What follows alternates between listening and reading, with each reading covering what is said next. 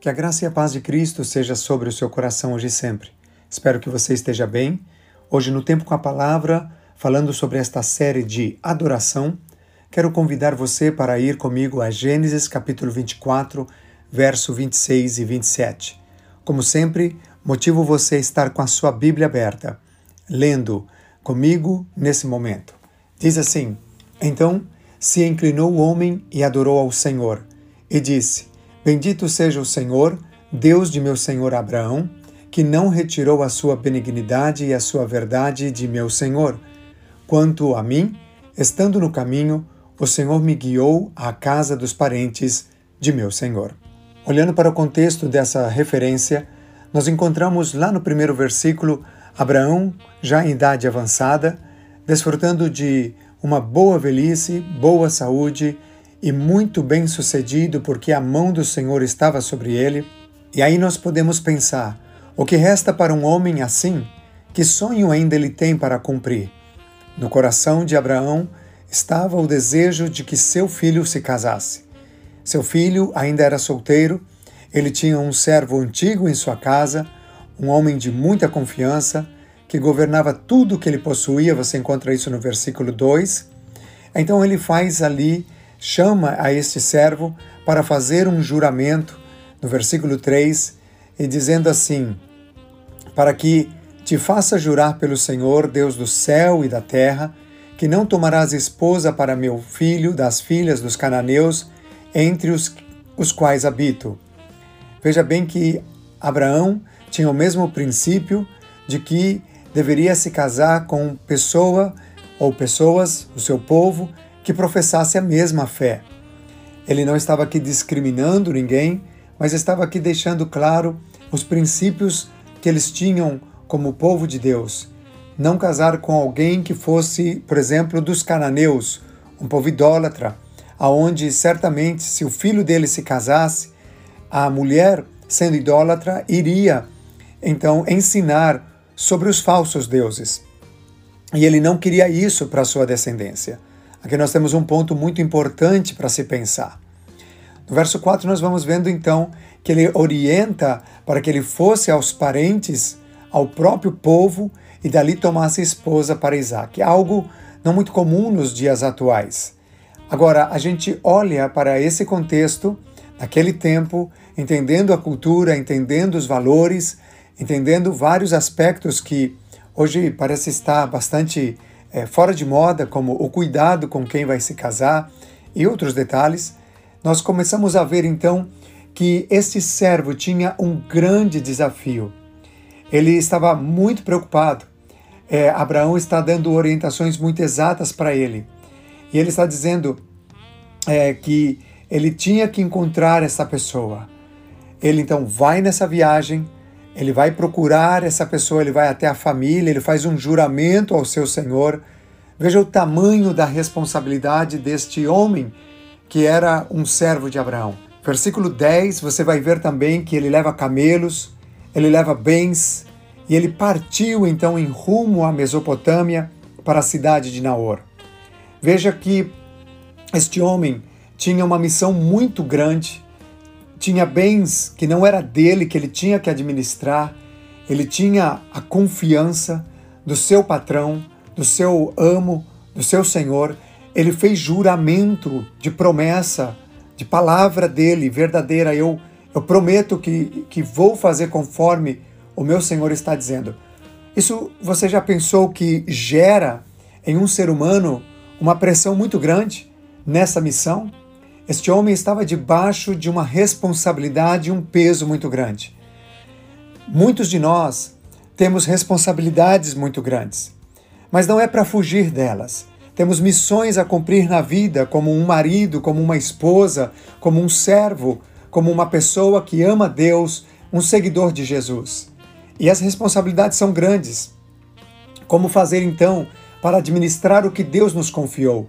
Bens que não são nossos, nossos filhos, esposa, marido, pais, tudo pertence ao Senhor. Olha o segredo aqui deste servo.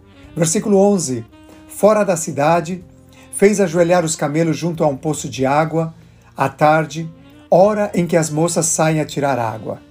e disse consigo: Olha bem, ó Senhor Deus do meu senhor Abraão, rogo-te que me acudas hoje e uses de bondade para com meu senhor Abraão. Veja que este homem, ele vai diante de Deus e busca o Senhor. Ele está debaixo de responsabilidades muito grandes.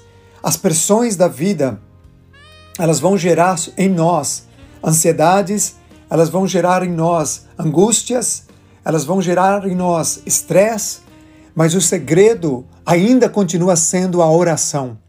Ainda continua sendo falar com Deus.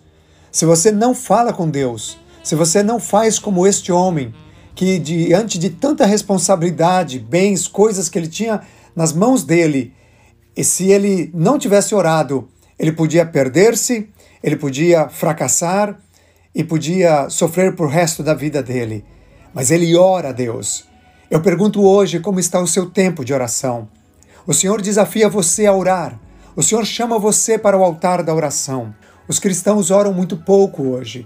Eu quero desafiar você a falar com Deus o tempo todo, a trazer diante de Deus os pesos, as responsabilidades que você tem. E aí então, este homem fez isso. Ele estava ali orando a Deus, pedindo direção, e olha que coisa maravilhosa. Ele pediu, Senhor, mostra-me a moça e dá-me um sinal. Olha que lindo. Você vai vendo isso no relato dos próximos versículos do capítulo 24. E aí então, acontece que Rebeca sai ao encontro, fazendo exatamente o que ele tinha pedido a Deus, a confirmação do que ele tinha pedido a Deus, dizendo: Deus, dá-me um sinal.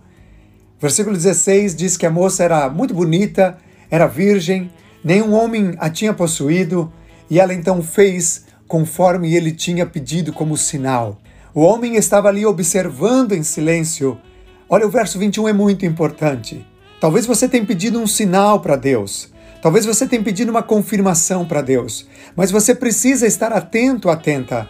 Muitas vezes você mesmo ou você mesma esquece da oração que você fez. E aí você pode se perder.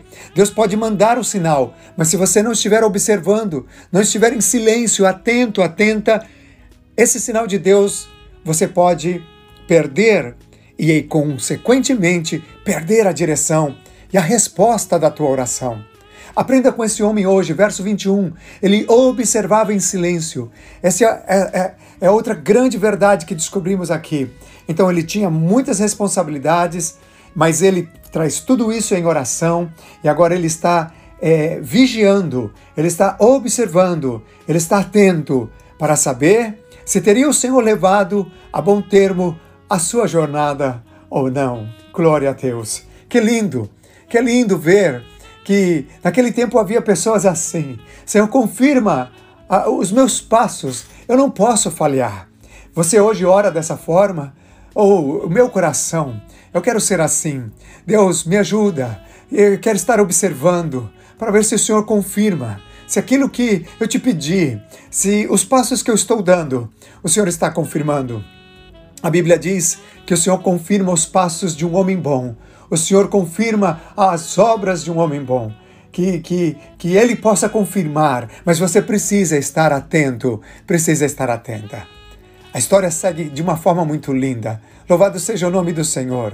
Então eles se apresentam, eles conversam, e aí, quando ele vê que realmente o Senhor tinha confirmado, louvado seja Deus, aquele homem que estava debaixo de tanta pressão lá no início, com tanta responsabilidade, com juramento feito ao seu patrão, com é, bens que não pertenciam a ele que ele tinha que administrar.